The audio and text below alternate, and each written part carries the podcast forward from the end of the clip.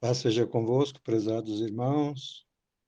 Sejam bem-vindos a mais um estudo pelo Telegram, por esse sistema de comunicação. Hoje nós pretendemos falar um pouquinho a respeito da nossa fé, a respeito da fé que nós temos sobre a volta do nosso Senhor Jesus Cristo, como será o seu reino, porque muitas profecias da Bíblia falam sobre este momento e todos nós temos esta esperança. E mais do que a esperança que temos, temos a necessidade de falar sobre isto e nos aperfeiçoando, aperfeiçoando o nosso conhecimento, especialmente para aqueles que ainda não estão bem a par do, de como a, a Bíblia fala a respeito do retorno do Senhor Jesus, porque nós vivemos num mundo de muitas especulações, muitos ensinamentos contraditórios que não não têm base bíblica, e o ensinamento que nós temos da Igreja de Deus, pela palavra de Deus, é um ensinamento profundamente respaldado pela palavra de Deus, pela Bíblia. Nada que dissermos aqui estará em confronto com as escrituras, mas tudo o que dissermos certamente eh, terá terá o respaldo das escrituras, terá a comprovação dentro da Bíblia. Por exemplo, no capítulo em Mateus, no capítulo 19, versículo 28, Ali, Jesus Cristo fala a respeito do dia da sua volta, falando com os discípulos a respeito da, daqueles que hão de herdar o reino de Deus, porque a conversa iniciou-se a partir do momento em que trouxeram algumas crianças para falar com Jesus. E algumas daquelas pessoas começaram uh, tirar aquelas crianças, as crianças ali, para que não falassem com Jesus. Mas Jesus disse: Deixai que elas venham a mim, porque das tais é o reino de Deus. Isso está escrito no capítulo 19 de Mateus. E aí a conversa se estendeu. Outras pessoas, chegou ali um jovem que perguntou para o Senhor: Bom mestre, que farei para herdar a vida eterna? Jesus até citou a questão dos mandamentos, que Jesus disse: conhece os mandamentos, guarda os mandamentos e terás a vida eterna. Então, depois veio aquela questão de que ele dizia que tinha guardado todos os mandamentos desde a sua meninice, e Jesus Cristo então disse para ele que ele repartisse os seus bens com os pobres. E ele saiu muito triste, diz ali o texto, que ele era muito rico e por isso ficou muito triste. E Jesus Cristo então disse, disse é, falou com os discípulos e disse: dificilmente entrará um rico no reino de Deus. E os discípulos então disseram: e nós que temos abandonado tudo, temos deixado tudo para te seguir, que receberemos? Jesus Cristo disse: aqueles que tiver deixado pai, mãe, filho, família, tiver deixado tudo por minha causa, e tiver persistido nisto, em me servir, receberá cem vezes nesta vida e, por fim, a vida eterna. E Pedro, aí foi que Pedro disse: Nós que temos te deixado tudo para te seguir. E Jesus Cristo disse: Olha, vós, quando o Filho do Homem, na regeneração, se assentar no trono da sua glória, então também vós vos assentareis sobre doze tronos para julgar as doze tribos de Israel. Aí, por aí nós já temos algum algum norte, né? temos um norte aí a respeito do que é realmente a recompensa dos santos, aquilo que quando Jesus Cristo voltar, como está escrito em Apocalipse, né? Eis que venho sem demora, e comigo vem o meu galardão, que está comigo, para dar a cada um segundo as suas obras. Então, aqui Jesus Cristo já começa falando do seu galardão. Como será essas coisas? Como será a vida eterna? Porque o mundo aprend, tem aprendido de que quando Jesus Cristo voltar, ele leva a igreja para o céu, para que o povo vá morar no céu e reinar lá no céu. Mas nós estudando a palavra de Deus, nós vemos que não é bem assim. Vemos outras promessas. É, vemos ali em Apocalipse falando também a respeito do reino do Senhor Jesus Cristo, dos mil anos, a respeito das nações, que ele vem para reger as nações durante os mil anos. Então, este é o ensinamento que a palavra de Deus nos traz. Ainda a respeito deste, deste grande dia, no capítulo 4 de Malaquias, por exemplo, diz assim: Porque eis que aquele dia vem ardendo como fornalha. Todos os que Todos os que cometem pecados, cometem iniquidade, serão como palha, e o dia que está para vir os abrasará, diz o Senhor dos Exércitos, de sorte que ele não deixará nem raiz e nem ramo. Então, falando a respeito disso, a respeito desse grande dia do Senhor, que diz assim: não deixará nem raiz e nem ramo daqueles que cometem iniquidade, que praticam a iniquidade, não está falando exatamente no sentido literal, porque nós sabemos que Jesus Cristo vem não para destruir a terra, mas para destruir o mal que está sobre a face da terra, para destruir aqueles que estão destruindo a terra. E também as promessas de Deus a respeito desse, desse, desse tempo do retorno do Senhor Jesus Cristo, do estabelecimento do seu reino, as promessas de Deus gira em torno da, da, do que ele prometeu a Davi, primeiramente. Veja que Deus fez uma promessa a Davi de que no seu trono se assentaria um, um dos seus filhos, né, da sua descendência, da sua linhagem, que praticaria juízo e justiça na terra.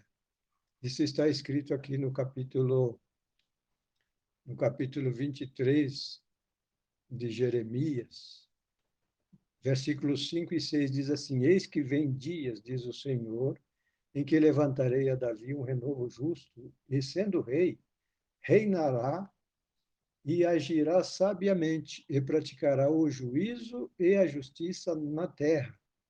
Nos seus dias, Judá será salvo, Israel habitará seguro, e este será o seu nome, com o qual Deus o chamará.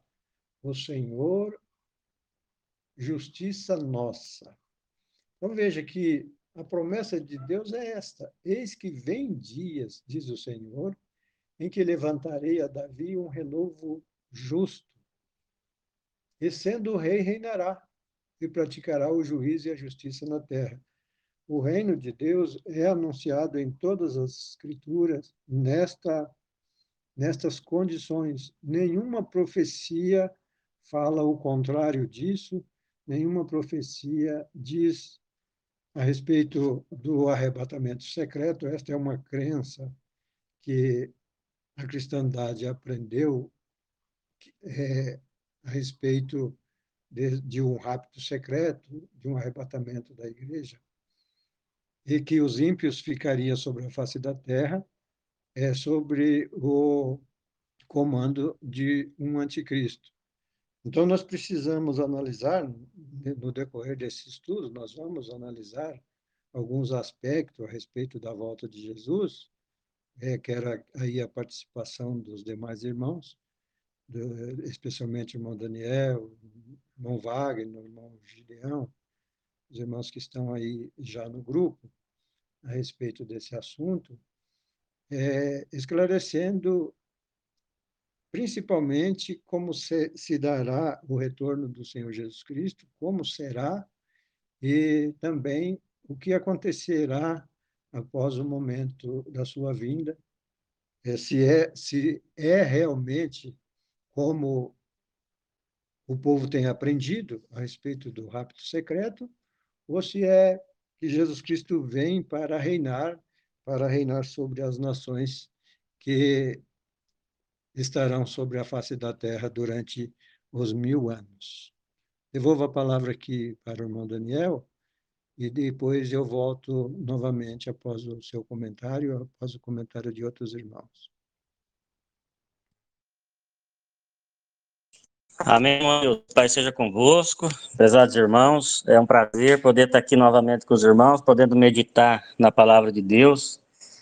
E esse tema, irmãos, que nós temos tratado, já estamos já na terceira etapa, né, falando sobre esses acontecimentos, né, que envolvem é, as preliminares, né, aí que antecedem a, a vinda de Jesus e os acontecimentos que se darão também por ocasião da vinda dele e, e consequentemente também o que acontecerá depois da vinda dele, como que vai ser a terra.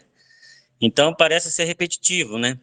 Mas a, a, Bíblia diz que, em Mateus capítulo 24, verso 14, diz que e este evangelho do reino será pregado em todo o mundo, em testemunho a todas as nações, e então virá o fim. Então, nós, como igreja, sendo também testemunhas, né, nós temos essa responsabilidade de estar tá anunciando, fazendo a nossa parte. Então, nós temos é, feito um esforço, né, embora que, é, às vezes, pareça que as pessoas de fora não dê a devida importância, né? Mas o importante é nós fazermos a nossa parte e anunciar, né? Pormos meio, promovermos meio é, para que as pessoas possam ouvir esse evangelho também através da nossa pregação.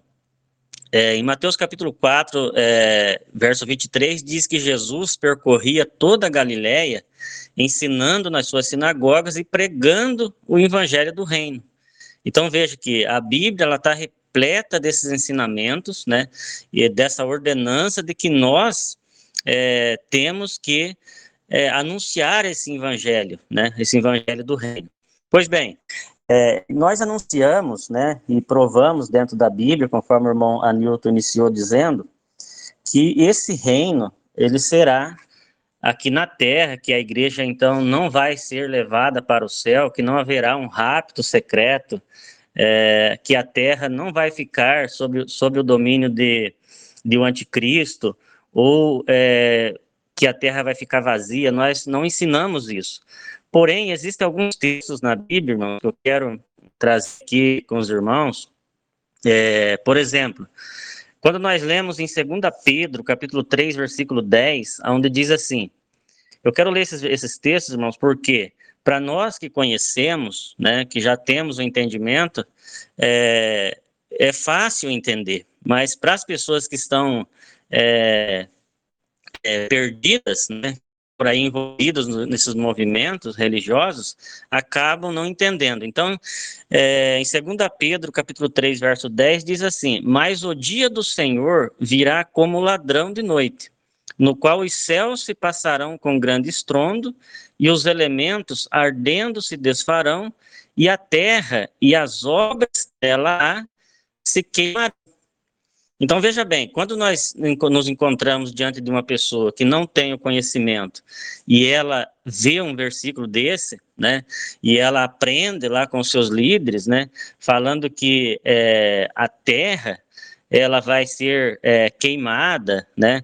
Conforme diz aqui que os elementos ardendo se desfarão e a terra e as obras que nela se queimarão. Então, quando a pessoa vê um versículo desse, ele, é, ele não consegue entender aquilo que nós estamos colocando. Outro texto que também acaba enganando as pessoas é o, o Malaquias, né? Lá no, no, livro do profeta Malaquias, no capítulo 4, é, diz que a terra, né, é, é diz que não, não sobrará nem raiz nem ramo, né? É claro que nós sabemos que ali está falando é, do pecado, né? Ou seja, do homem que comete o pecado. É isso que, que Jesus vem para aniquilar, para retirar. em conformidade com aquilo que está lá no Salmo 37, Provérbios capítulo 2, né? Que o ímpio é que será destinado da terra. Então, para a pessoa chegar nesse entendimento, né, é, não é algo fácil, né? É por isso que a Bíblia ela é uma grande parábola, né? Então, é, quando nós é, avaliamos esses textos, né, e, e, e, vemos que realmente a Terra ela sofrerá um dano no sentido de que as pessoas que vivem nela, né, que cometem o pecado, né, que fazem a destruição da que Deus criou como benefício para a humanidade, então tudo isso realmente vai se desfazer, né?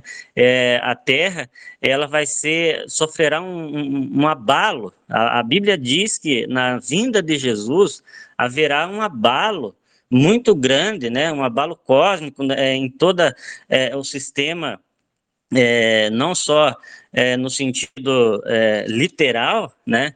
Mas também no sentido espiritual, né, que é o que nós estamos vivendo hoje, né, a defesa de muitas coisas que é, estão contrárias à palavra de Deus.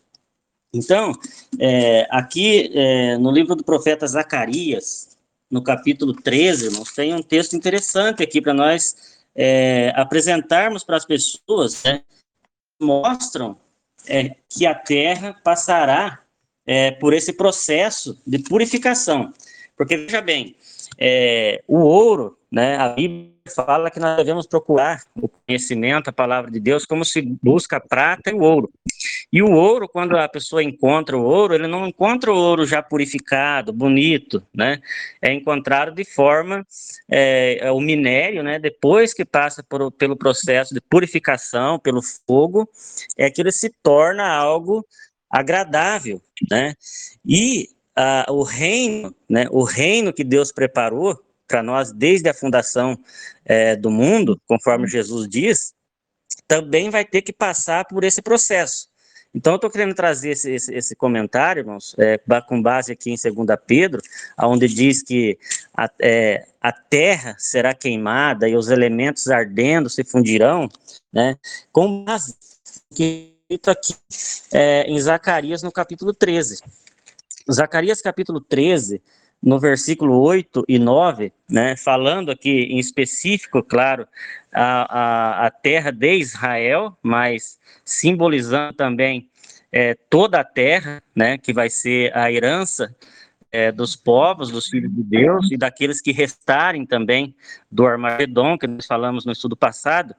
Então, diz aqui em Zacarias capítulo 13, versos 8 e 9: diz assim: E acontecerá em toda a terra, diz o Senhor, que as duas partes dela serão extirpadas e expirarão, mas a terceira parte restará nela. Então veja bem, quando a pessoa ela lê 2 Pedro 3,10 e não tem conhecimento do processo em que vai se dar com a vinda de Jesus, né, que vai ser uma restauração, vai ser uma transformação. Então, o processo de restauração, como funciona? É, quando, por exemplo, você vai restaurar um dente, né?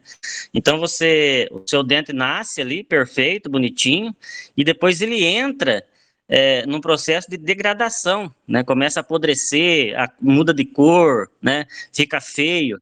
E quando você vai para restaurar aquele dente, ele passa por um processo onde é retirado toda aquela parte suja, aquela parte que é desnecessário, né? E é normalmente trazido, é feito com que as coisas se voltem, né? É, no estado original. É claro que o dente ele é modelado de novo. E a terra ela voltará também, passará por esse processo para se voltar àquele estado em que era. Então, é, acontecerá em toda a terra, diz o Senhor, que as duas partes dela serão extirpadas e expirarão, mas a terceira parte restará nela. E o que, que vai acontecer com essa terceira parte? E farei passar essa terceira parte pelo fogo e a purificarei. Olha só, aquele texto que está lá em 2 Pedro capítulo 3, verso 10, ele nos traz essa referência. E farei passar essa terceira parte pelo fogo e a purificarei como se purifica a prata.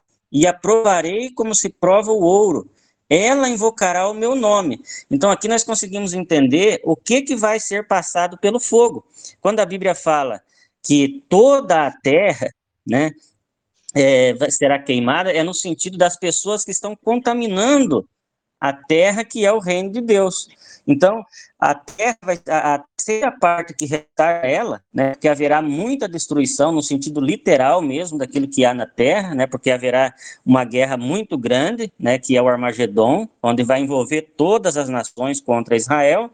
Então, de modo literal, a terra também sofrerá um dano, né, porque vai envolver é, toda essa tecnologia, é, bomba nuclear, enfim, tudo isso que nós temos ouvido aí, né? Então a Terra vai passar também por esse processo, mas é, muito mais os ímpios, né? Então veja que essa terceira parte que vai restar na Terra aqui não se refere à igreja, porque a igreja, quando Jesus se manifesta nas nuvens dos céus, a igreja já sobe ao encontro do Senhor. Aqueles que estão vivos vão ser transformados, os mortos ressuscitarão e subirão ao encontro do Senhor nos ares. Porém, a terceira parte que vai restar na terra, que está aqui em Zacarias, capítulo 13, verso 8 e 9, essa terceira parte se refere a pessoas é, que, estão, que estarão vivas por ocasião da vinda de Cristo e que não pertencem à igreja.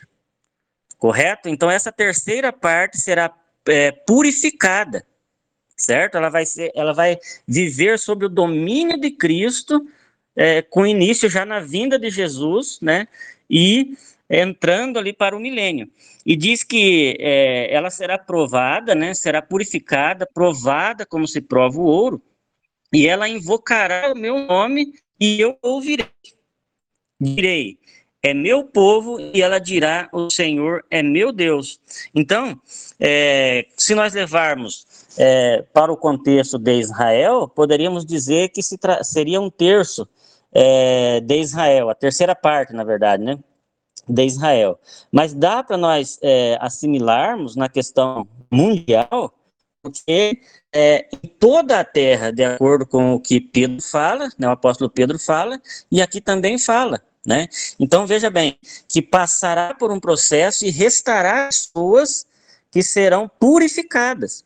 E isso está é, em concordância com aquilo que o profeta Isaías também falou. Até no início eu coloquei na tela aí, é, esse versículo de Isaías, capítulo 24, é, do verso 3 em diante, diz assim: veja bem, de todo se esvaziará a terra, e de, tu, e de todo será saqueada, porque o Senhor pronunciou esta palavra. Então veja que todo o contexto em que fala é, que a terra ela será purificada, será é, queimada, né, será é, passada por um processo de purificação pelo fogo, fala de toda a terra. Por quê? Porque vai ser purificado, aquilo que não presta vai ser retirado, e aquilo que é justo vai permanecer. É por isso que envolve o contexto de toda a terra. Toda ela vai ser é, é, passar por esse processo. Porque ainda diz assim: de todo se esvaziará a terra e de todo será saqueada, porque o Senhor pronunciou esta palavra.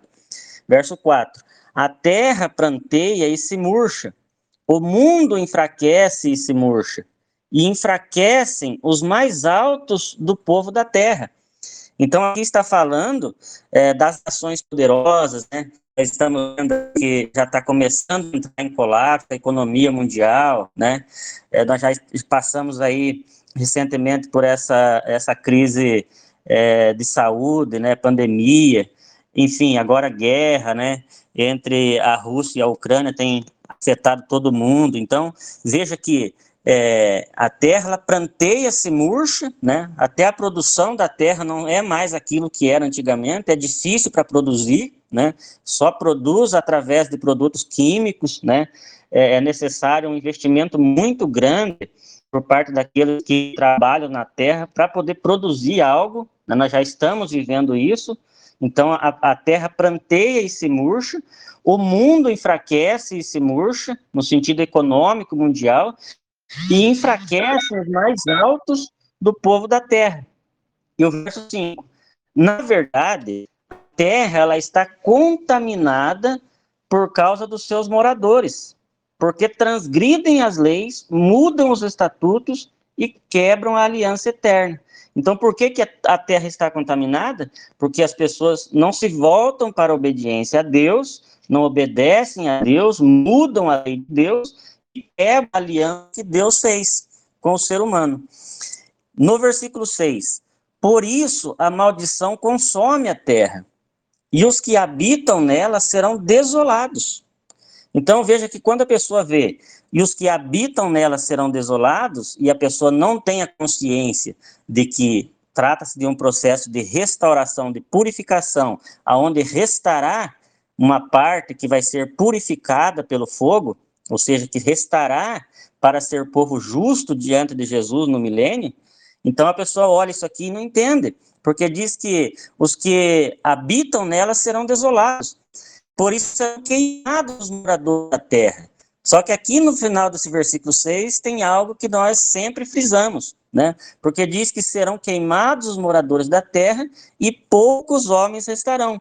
Qual que são esses poucos homens? Aquela terceira parte que aparece lá em Zacarias capítulo 13, que passará por, pelo mesmo fogo, pelo, pelo mesmo processo, para servir a Jesus no milênio para obedecer Jesus no milênio. Até porque nós, como reis e sacerdotes, juntamente com Jesus, temos que reinar sobre uma parte que vai restar sobre a terra. Né? A Bíblia fala que seremos reis e sacerdotes. Se a igreja vai para o céu, vai reinar sobre quem? Sobre os anjos? A igreja vai ser rei sobre os anjos, sobre é, quem que a igreja vai reinar, né? Porque reino trata-se de um poder, né, que vai ser exercido sobre alguém, né? E Jesus vai estar juntamente com a igreja para reinar sobre toda a terra. Eu volto a palavra aí para os irmãos, para os irmãos é, continuarem.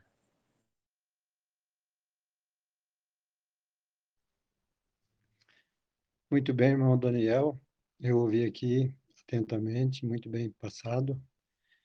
É, ainda sobre essa questão que o irmão cita, aí em Pedro, né, falando ali que os elementos ardendo se fundirão, é exatamente o que está aqui no capítulo 4 de Malaquias, que diz a respeito de não ficar nem raiz e nem ramo. Então, essa questão do fogo aí é que, por não, por causa das pessoas serem acomodadas, porque quando alguém conhece a palavra de Deus, conhece a Bíblia, e, e passa a frequentar uma religião, as pessoas não têm a preocupação assim de, de examinar as escrituras a fundo, o que realmente se está explicando ali. É, é, esses dias eu estava fazendo um estudo aqui com uma família e nós entramos nesse assunto a respeito da volta de Jesus. Então, a preocupação da, daquelas pessoas estava em torno da, de, saber, né? de, de saber como seria, como se daria este acontecimento, como se daria a volta de Jesus Cristo, como seria, então, o desfecho. Mas aí, quando nós estávamos a uma, uma boa altura do estudo, aí alguém perguntou, mas quando será, então, que, que vai acontecer o rápido da igreja? Quer dizer, as pessoas têm uma visão assim, baseada naquilo que, que elas ouviram e acreditaram de primeira mão, acreditaram assim já no, no primeiro na primeira informação que tiveram, pararam ali e não continuaram examinando a Bíblia se realmente é isso aí. Então, quando a Bíblia fala ali de fogo, né, que os elementos ardendo se fundirão a terra e as obras que nela há se queimarão, não está falando exatamente assim o fogo como se estivesse queimando matas, como se estivesse chovendo fogo do céu. E isso pode acontecer também, porque exatamente em alguns lugares diz que, que pode acontecer isso. Mas o que está dizendo ali é a respeito de fogo bélico, arsenal de guerra, né? São bombas e os elementos ardendo ali podem ser os, o, as obras dos homens, né? Construções, pontes, como aconteceu aí esses dias na Rússia.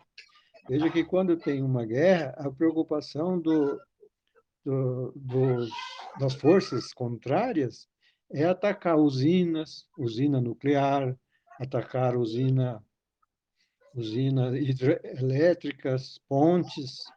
Então, quando diz ali os elementos ardendo se fundirão, está falando exatamente de guerra, do fogo de que as nações, o potencial atômico das nações têm tem condição de fazer. Então, Jesus Cristo vem para evitar essa catástrofe maior, que seria é, eliminar a vida humana sobre a face da terra. Então, Jesus Cristo vem, a, a volta de Jesus Cristo está, é, está pautada exatamente para evitar o fim da raça humana, tendo em vista as promessas de Deus, que Deus fez, de preservar a vida humana, como está escrito no livro do Gênesis, nós já citamos no estudo passado.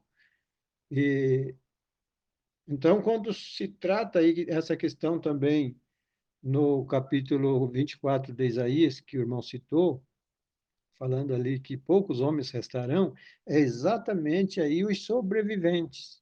Na semana passada, nós estudamos sobre os sobreviventes das nações. Veja que não somente Joel falou da questão dos sobreviventes, não só Zacarias falou, não só Jeremias falou, mas outros profetas falaram, inclusive Isaías, que fala com muita propriedade. Aí, tanto nesse texto do capítulo 24, ele diz ali que a terra será é de tudo, né? Será será castigada a terra, será queimada Diz ali: serão queimados os moradores da terra e poucos homens restarão. Então, esses poucos homens que, que restarão aí, é, é em relação à gran, grande quantidade de pessoas que existem no mundo hoje, então serão poucos, mas não serão simplesmente assim é, um cantinho aqui, outro ali, serão, sobre, terão sobreviventes em todas as nações. Mas em relação ao grande contingente que a Terra tem hoje, de pessoas, serão poucos. Mas, voltando na questão dos sobreviventes, Jesus Cristo vem exatamente para estabelecer o seu reino e reinar sobre estas nações sobreviventes. Esse é o principal objetivo do retorno do Senhor Jesus Cristo. Passo a palavra para mais alguns irmãos que queiram falar aí.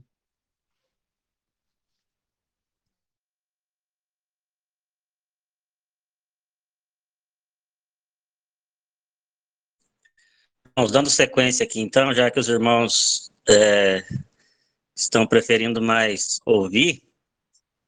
É, deixa eu ver, parece que tem alguém com o microfone ligado aqui. Eu acho que é a irmã Inês. Acho que a irmã, isso, agora a irmã desligou. Bem, aqui no, no Isaías capítulo 5, irmãos, veja bem, nós estamos falando de sobreviventes que vão restar né, na terra por ocasião da vinda de Jesus, dessa purificação que vai haver é, sobre a terra, para que aqueles que restem né, realmente obedeçam a Deus, né? E veja o que, que Isaías 35 fala sobre é, o reino também é, do Messias. Veja que diz assim, já a partir do versículo 1: O deserto e o lugar solitário se alegrarão disto, e o ermo exultará e florescerá como a rosa.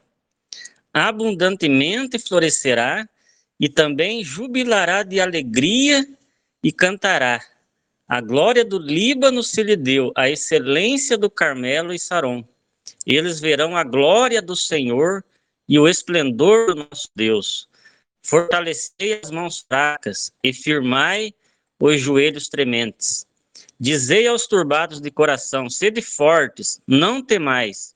Eis que o vosso Deus virá com vingança, com recompensa de Deus, ele virá e vos salvará.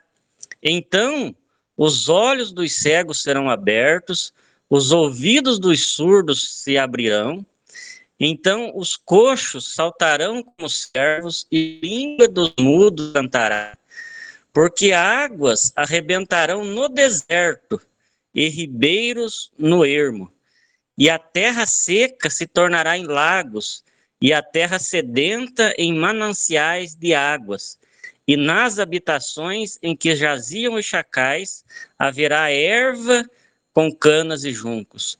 E ali haverá uma estrada, um caminho que se chamará o caminho santo. O imundo não passará por ele, mas será para aqueles, os caminhantes, até mesmo os loucos não errarão. Ali não haverá leão, nem animal feroz subirá a ele, nem se achará nele, porém só os remidos andarão por ele. E os resgatados do Senhor voltarão e virão com júbilo. Alegria eterna haverá sobre as suas cabeças, gozo e alegria alcançarão, e deles fugirá a tristeza e o gemido. Irmãos, é, os irmãos que estudam conosco, vejam bem, é, como que esses acontecimentos aqui se dariam se o reino, se a igreja fosse para o céu? Veja bem, aqui diz que arrebentarão águas no deserto. Veja que lugar que são hoje secos, né?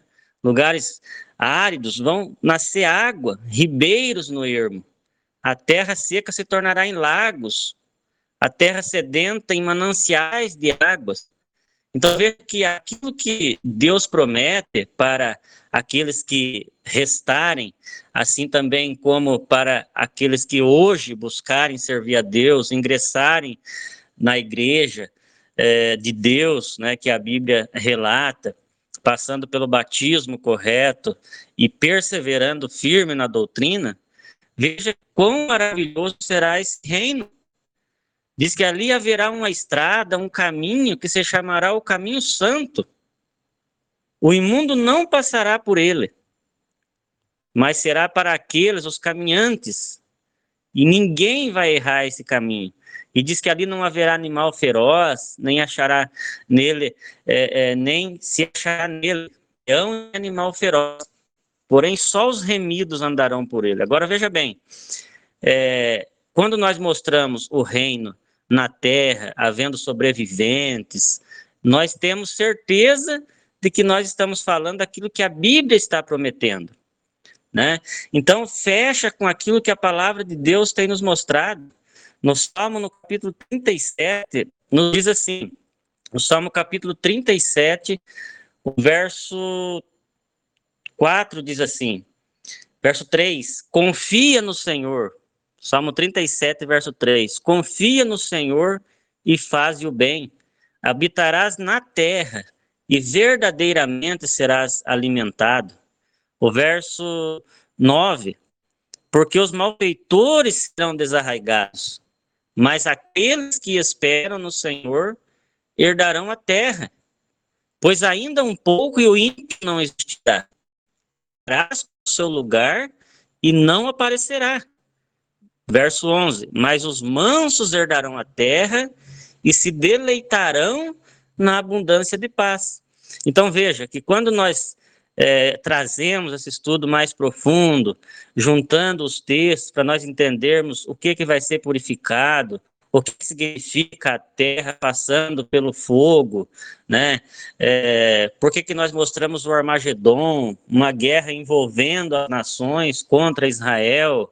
Então, tudo isso está envolvido nesse contexto. É preciso entender esse contexto para poder entender o reino de forma correta. Senão, o que, que acontece? As pessoas ficam aguardando algo que a Bíblia não ensina. No livro do profeta Isaías também, é, no, vers, no capítulo acho que 65, 66, não estou bem, é, não lembro bem aqui agora, de repente os irmãos podem achar aí na sequência, é, fala que a nação de Israel né, vão plantar, vão colher, vão viver em paz, diz que vão a, a, as armas elas serão convertidas em enxadas, em ferramentas de trabalho, né? Aquelas é, o que restará dessa guerra do Armagedon né? É, toda essa esses armamentos serão convertidos em ferramentas para que o restante tanto dos, das nações quanto o restante de Israel possa usufruir disso, porque as nações vão estar vivendo na terra como nós estamos vivendo hoje, porém sob o, o, é, sob o domínio de Cristo, né? A igreja vai estar reinando com Cristo e as nações vão estar vivendo em paz. Hoje, conforme nós já vimos lá em Isaías, diz que a terra está plantando, se murcha, está difícil de colher né, o alimento, tá, o alimento está cada vez mais caro, nós estamos sentindo isso, né? não é só no Brasil, no mundo inteiro. Então veja que lá no reino, não, a terra vai voltar a produzir, né? É, os animais eles vão voltar novamente a ser mansos, né? Não vão ser mais ferozes. No, em Isaías capítulo 11, é, fala que o, morará o lobo com o cordeiro, o leopardo com o cabrito se deitará, né? É, fala que uma vaca e uma ursa pastarão juntos. É, fala que um menino pequeno vai guiar esses animais ferozes, né? Está lá em Isaías capítulo 11. Ainda diz que uma criança, ela, uma criança de peito vai brincar sobre a toca de uma cobra né? Então veja que não tem como esse reino se cumprir se não for aqui na terra é, restaurada. Volta a palavra para os irmãos. Exatamente, Isaías 65, a partir do 17, ali onde o irmão citou, a respeito de Israel. E também, é, irmão Daniel, veja bem que não é só uma questão de má gestão. A questão do mundo hoje é uma questão do pecado mesmo. A terra está amaldiçoada. Foi amaldiçoada, né? Quando quando Adão pecou, Deus disse: "Maldita a terra por tua causa". Então, Veja que um dos propósitos de Deus é, em primeiro lugar, banir o pecado. Jesus, Jesus Cristo veio para tirar o pecado do mundo. Esta é a principal, o principal, a principal razão do retorno do Senhor Jesus, tirar o pecado do mundo. Então, quando fala, como nós dissemos ali, no capítulo 4 de Malaquias, né? Porque eis que aquele dia vem ardendo como fornalha e vem ardendo como fornalha e os homens serão queimados, né? serão queimados os moradores da terra, como está também em Isaías 24. E então a preocupação de Deus é que a terra volte a ser como está lá em Isaías 65, que o irmão citou aí, me parece que no versículo 17 diz: Porque eis que eu crio novos céus e nova terra em que habita a justiça, habitará a justiça. Porque aí começa então aquelas promessas a Israel a respeito da, da, das crianças, não haverá nela criança de poucos dias. E outra coisa que nós notamos é que são profecias que trata de coisas que são impossíveis de acontecer hoje. É, não, não se aplicam estas profecias aos dias de hoje, porque não há a menor condição de se cumprir tudo o que está escrito ali. Por exemplo, lá mesmo em Isaías 65 diz assim que, como o irmão acabou de citar aí, que haverá, aliás, anteriormente, no, no capítulo que o irmão leu, diz ali que o, haverá um caminho e o imundo não passará por ele. Aqui também, em Joel, no capítulo 2, no capítulo 3 de Joel, diz que Jerusalém será santidade, será santa. Diz assim: Mas Judá será habitada para sempre, e Jerusalém de geração em geração. Aqui fala que o Senhor vai santificar Jerusalém. Jerusalém será santa, o imundo não passará mais por ela. Então veja que no capítulo 2 diz assim: a respeito de Jerusalém, falando ainda de Jerusalém, diz assim: o sol se converterá em trevas e a lua em sangue antes que venha o grande e terrível dia do Senhor. E há de ser que todo aquele que invocar o nome do Senhor será salvo. Porque no monte de Sião e em Jerusalém, haverá livramento, assim como disse o Senhor, e entre os sobreviventes, aqueles que o Senhor chamar. Olha aí, não há como aplicar esses acontecimentos a respeito de Jerusalém, que Jerusalém habitará segura, que Jerusalém o imundo não entrará, que haverá um caminho santo onde o imundo não passará por ele, são profecias que só cabem, o seu cumprimento só cabe para o milênio. Devolvo aqui a palavra para os irmãos, tem outros irmãos que querem falar, então eu já vou encerrando aqui a minha participação por aqui, porque já falei demais, e quero ouvir os irmãos também. Paz seja convosco, irmãos. Eu vou dar uma contribuição também aqui. Então, essa live nossa de hoje, ela tem esse título, Final dos Tempos. E hoje eu fazia uma reflexão aqui em Mateus, capítulo 24.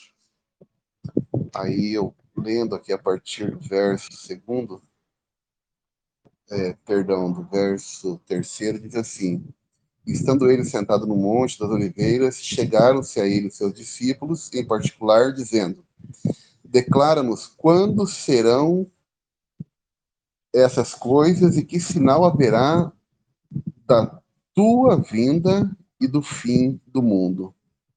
Aí mais à frente, aqui no verso 32, diz assim: Aprendei, pois, da figueira a sua parábola, quando já o seu ramo se torna tenro e brota folhas, sabeis que está próximo o verão. Igualmente, quando virdes todas essas coisas sabei que ele está próximo mesmo às portas.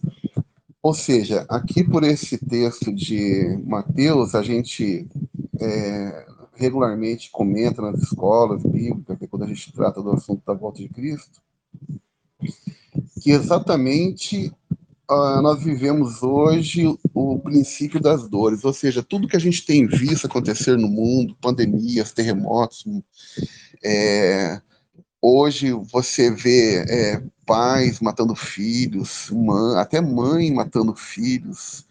É, a desgraça está predominante na sociedade e a gente vê guerras, rumores de guerras, fome, peste, fome que inclusive é um elemento que deve se caracterizar muito grandemente nos próximos anos no mundo, porque o mundo está adentrando uma crise econômica muito forte e como o irmão Anilton disse aí, realmente isso tem tudo a ver com a questão da degeneração comportamental da humanidade, né? E aí, lendo também aqui em Apocalipse 16, eu estava observando uns versículos baseados no estudo que eu estou lendo aqui, e eles vão, é, eles comentam aqui, né, que no momento, Apocalipse 16, 12, no momento em que o sexto anjo derramou a sua taça sobre o grande rio Eufrates, e a sua água secou-se para que se preparasse o caminho dos reis que vêm do Oriente, e da boca do dragão, e da boca da besta, e da boca do falso profeta, vi saírem treze espíritos imundos semelhantes a rãs, pois são espíritos de demônios que operam sinais, os quais vão ao encontro dos reis de todo o mundo para os congregar para a batalha do grande dia do Deus Todo-Poderoso. Então vocês vejam só, a gente hoje vive o princípio das dores e a intensificação dessas dores, ou seja, desses acontecimentos globais, eles vão levar, vão nos levar a um momento de auge que vai ser a, é, o, o pico desse momento vai ser a grande tribulação. Agora vejam só, Uh, aqui fala que espíritos de demônios, operadores de sinais, irão ao encontro dos reis de todo o mundo para se congregar para a batalha do, do, do grande dia do Deus Todo-Poderoso. Ou seja, nós estamos vivendo esses dias. O Senhor Jesus disse: os, os apóstolos perguntaram, Senhor, dá-nos um sinal da tua vinda e do fim do mundo, ou seja, do final dos tempos. E qual o sinal que ele deu? Ele fala: quando vir essas coisas acontecerem, quando vir a figueira brotando ramo, seus ramos, e os sinais assim acontecendo, está à porta. Não passará essa geração sem que tudo isso aconteça. Então nós podemos afirmar assim, irmãos nós estamos vivendo exatamente os últimos dias. Nós, essa nossa geração, nós estamos vivendo a geração da volta de Cristo por milênios esperaram os discípulos, desde os dias de Cristo, a igreja vem esperando, ansiando por esse dia, a natureza, a criação está ansiando por esse dia. E nós aqui hoje, em 2022, nós que aqui estamos nessa live, nesse momento, nós muito provavelmente os todos os que aqui estão vão testemunhar a volta. A gente sabe que para que isso aconteça, tem que haver esse, esse, ajuntamento, mas no momento que tiver que ocorrer mesmo a batalha, os próprios demônios, os próprios espíritos imundos, eles vão sair fazendo sinais e convencendo os líderes mundiais a se reunirem para a batalha do dia do Deus Todo-Poderoso, para o, o grande juízo final de Deus. Agora, a gente sabe que lá em Apocalipse fala também, Apocalipse, se eu não me engano, 17, que haverá uma guerra de dez reis contra o Cordeiro. Ou seja, vai ser a última manifestação do Império Romano. Hoje a Europa está numa situação muito crítica, porque os Estados Unidos, por exemplo, na administração Trump, ele retirou os exércitos da Alemanha, que era onde ele protegia lá. É, a gente sabe que a Alemanha é o país mais forte economicamente ali na Europa. Então, desde que começou a haver muita é, migração para a Europa de árabes e, e começou a haver terrorismo na França, a França tem sido muito premente em em estimular as nações para que eles montem um exército comum europeu. Então, tudo leva a crer que quando eles finalmente fizerem, é, montarem esse exército, por quê? Porque hoje o mundo funciona assim: os Estados Unidos têm seus equipamentos é, é, de guerra bélicos, a Rússia os seus, a China, etc. e tal. Mas a Europa, que é o continente de maior é, rendimento no mundo, está desprotegido. Então, eles precisam, em algum momento, se proteger. Tudo isso leva a entender que, em algum momento, havendo a formação do exército comum europeu, eles ali venham a se levantar aqueles dez reis, ou seja, vai ser a última manifestação do Império Romano, porque depois do quarto reino a gente sabe que só tem lugar para o reino de Cristo mesmo. Mas então, o que eu diria é assim, nós, nós irmãos, nós somos a geração da volta de Cristo. É muito difícil para mim entender alguma coisa diferente disso. Nós que aqui estamos nessa live, nós somos a geração que haverá de testemunhar a volta do Mestre. Retorno a palavra para os irmãos.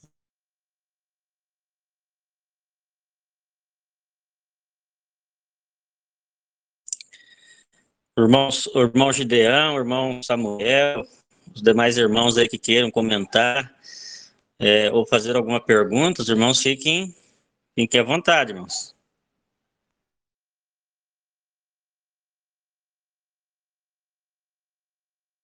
Bom, paz esteja com todos novamente, irmãos.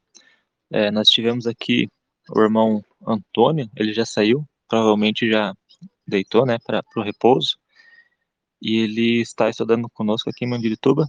Ele ficou aí um, um período escutando a live. Vou falar com ele amanhã, tentar trazer ele mais vezes, né? É, provavelmente ele foi deitar, né? Mas então o irmão que estava aí, não sei se os irmãos viram, Antônio, ele está estudando com a gente aqui em Mandirituba, né? Conhece já bem a doutrina de Deus e provavelmente estava escutando junto da sua esposa, que também está congregando com nós, né? Só fazendo essa ressalva aqui. Agora eu ia mandar mensagem para ele se manifestar aqui no grupo, mas ele acabou saindo. É, mas tá bem, bem importante, né? Um tema bem, bem interessante. É, o mundo todo dia, o mundo todo dia tem notícia importante com relação a esses sinais dos tempos. É, tensão, é impressionante como cada dia que passa, cada semana que passa. Ó, semana passada nós falamos de algumas tensões que estavam ocorrendo devido à guerra, hoje já está maior, envolvendo outros países, Coreia do Norte, Estados Unidos sempre, né? Ali Japão também, Coreia do Sul. Então, o mundo está se tornando já uma panela de pressão para que venha ali, né, explodir no momento certo, conforme a vontade, né, e a sabedoria do nosso Deus eterno. Uh, mas é, não, não tenho tanto para acrescentar, só gostaria aqui de fazer uma leitura de dois versículos. Quando os irmãos falaram, né, no, no começo ali sobre a questão do, do arrebatamento, né, e o verso que confunde as pessoas, que eu vou ler aqui agora, dar uma breve pincelada nele, está em 1 Tessalonicenses 4, verso 17, ele diz assim, né? Eu vou ler o 16 também, para ficar mais completo. Porque o mesmo Senhor descerá do céu com alarido, com voz de arcanjo e com trombeta de Deus. Os que morreram em Cristo ressuscitarão primeiro. Depois nós, que ficarmos vivos, seremos arrebatados juntamente com eles nas nuvens ao encontro do Senhor nos ares, e assim estaremos para sempre com o Senhor. Então aqui, né, um ponto de confusão, uh, a princípio da leitura realmente, pessoa com que passa despercebido é, ao ler ares, nuvens, já lembra de um céu, né? Já lembra de um, de um, de um paraíso. É, e associa, né, de, vamos ser arrebatados ao paraíso com, com Jesus Cristo. Mas, é, na verdade, questão ali de nuvens e ares, nós temos aí exemplos bíblicos de transladações é, durante, principalmente a vida ali do, do, do, do, do profeta Elias, né?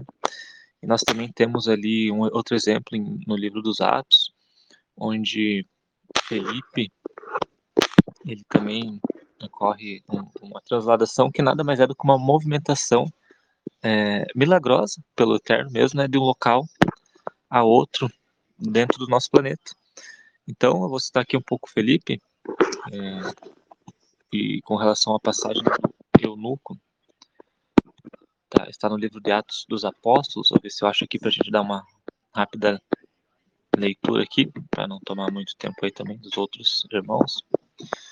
É, todos já sabem né, a história de Felipe, que ele foi enviado para falar com o eunuco, né? Batizar o eunuco. E depois que eles se batizaram, né? Ali estava tudo feito trabalho. Aqui em Atos 8, verso 39 e 40, ele diz assim, ó. Quando saíram da água, isso é, né, após ali o batismo do eunuco, o Espírito do Senhor arrebatou Felipe e não ouviu mais o eunuco. E jubiloso continuou seu caminho.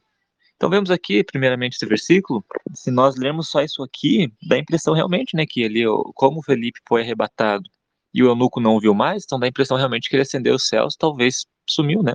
né uma pessoa que não tem o conhecimento ali da história do profeta Elias, que posterior ao seu arrebatamento ali, ele é, ainda se comunicou com os reis. É, e outros livros, que eu, outro livro que eu vou citar aqui, daqui a pouco. Então, realmente dá essa impressão, né? E por isso que as pessoas, por não conhecer realmente a, o contexto da escritura, né, como um todo, tanto Antigo como Novo Testamento, acabam fazendo essa confusão. Mas olha o que diz no verso 40. E Felipe se achou em Azoto, e indo, passando, anunciava o evangelho em todas as cidades até que chegou em Cesareia. Então, olha aí o que, que o que, que é realmente uma um arrebatamento. Aqui ele, inclusive, aqui ele usou a mesma palavra, o escritor de Atos, o Lucas, né? Ele falou: o Senhor arrebatou Felipe. Então, arrebatar, esse exemplo, exemplo bíblico, como tem de Elias também, mas não vou entrar muito detalhe porque é, já vai ficar muito muito muito longo minhas palavras, mas esse aqui é um exemplo claro do que é um arrebatamento ali, que serve de uma transladação simplesmente. Nós vemos aí nesse exemplo bíblico que ele saiu de um lugar, provavelmente Deus tinha algo para ele fazer em outra cidade, que era Azoto, e como é, não, não tinha essa, esse, esse, esse traslado de uma forma tão rápida, então Deus me realmente colocou ali na vontade dele, e tanto que diz que ele pregava o evangelho ali, porque ele tinha que estar ali, né? Então, talvez podemos considerar aí um, um, uma, um, ganho de tempo no evangelho que Deus utilizou. E quando o apóstolo Paulo fala do arrebatamento da igreja nas nuvens, então nós, pela base bíblica, sem deixar influenciar pelo, por contexto pagão ou mitologia ou qualquer outra história, pegando esse exemplo, exemplo bíblico, quanto de, do profeta Elias, que foi arrebatado e depois, é, muitos anos ainda enviou carta aos reis, ali, aconselhamento aos reis por ser profeta, tendo, tendo esses exemplos bíblicos do que é arrebatamento, então nós podemos já imaginar que Paulo estava falando ali que a igreja vai ser arrebatada com o Senhor nos ares, justamente porque não estarão toda a igreja ali dentro de, Jerusalém esperando o Cristo, né? Então a igreja vai estar espalhada ali pelo mundo e realmente há necessidade, assim como houve da transladação de, do profeta Elise de, de Felipe, então vai haver necessidade da igreja estar com o Senhor. E para complementar, encerrar aqui também as minhas palavras, diz aqui o profeta Zacarias, capítulo 14, que realmente vai dizer o que, que vai acontecer e para onde a gente vai, ó, junto com o Senhor. Ó. E o Senhor sairá e pelejará contra essas nações. Vou ler a partir do verso 3. Como pelejou no dia da batalha. E naquele dia estarão seus pés sobre o Monte das Oliveiras, que está de frente de Jerusalém para o Oriente, e o Monte das Oliveiras será fendido pelo meio, para o Oriente e para o Ocidente. E haverá um vale muito grande, e metade do monte se apartará para o norte, e outra metade dele para o sul. Então aqui, né, ele fala que os pés do Senhor, que aqui na figura de Jesus Cristo, né, é, representação de Deus, do seu reino na terra através de Jesus Cristo. Então ele vai estar monte, no monte das Oliveiras, que está em Israel, e nós sabemos, né, que é lá que realmente ele vai batalhar contra as nações. E um interessante é que no verso 5, é, vou ler aqui o final, ele fala ali da questão do por onde alguns fugirão para se salvar naquele dia em Israel.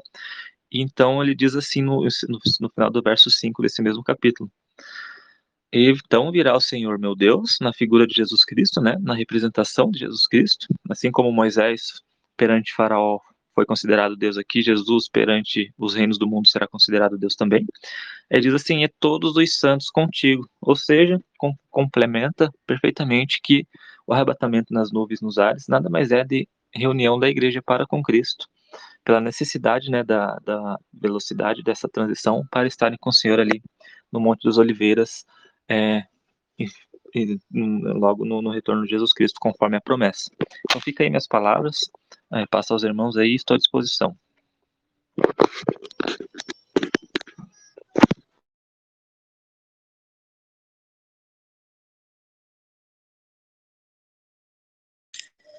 Maravilha, Samuel, perfeito. Então aí os irmãos vê que é, extenso é